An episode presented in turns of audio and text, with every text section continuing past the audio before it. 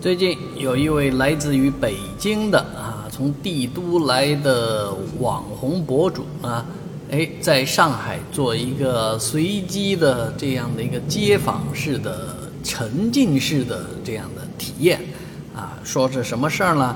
这位两米高大个儿啊，他在北京一直在做这种吃百家饭的这种活动，就是随机的到街上问人家大爷大妈。能不能让我到你们家吃顿饭啊？哎，这个事情挺有意思，全世界都有人做过这样的事儿啊。这个类似于僧人们啊化缘吃斋饭。其实，在网上我也看到有一位僧人啊，不知道是真的假的，反正是僧人打扮啊，或者说有那种呃以信佛为名啊，那到别人家去吃百家饭的。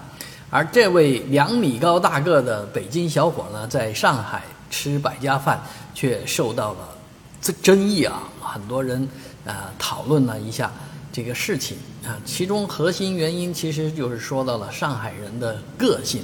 其实这位博主在上海吃到饭没有呢？吃到了，那肯定是要吃到的啊！但是呢，呃，吃到饭的这个经历却是很多网友热议的事情。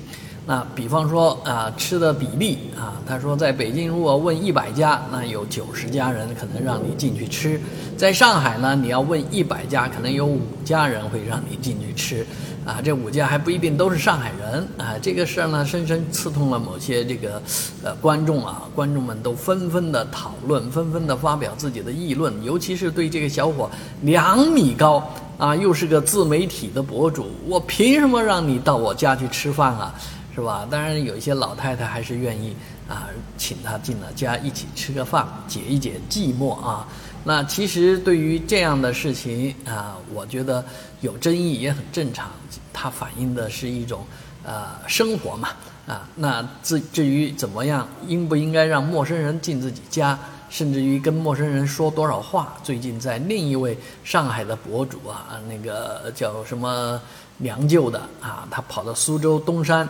啊，去哇！人家房子大，这房子怎么样啊？为什么开几个门啊？啊，你们家怎么样啊？靠什么啊？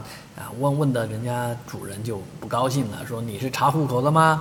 你你不要对我们的这个隐私了解这么多，哎，所以现代社会呢，还是应该啊尽量的尊重别人的隐私啊，即便想去人家吃饭的话呢，也最好到餐馆去吃吧。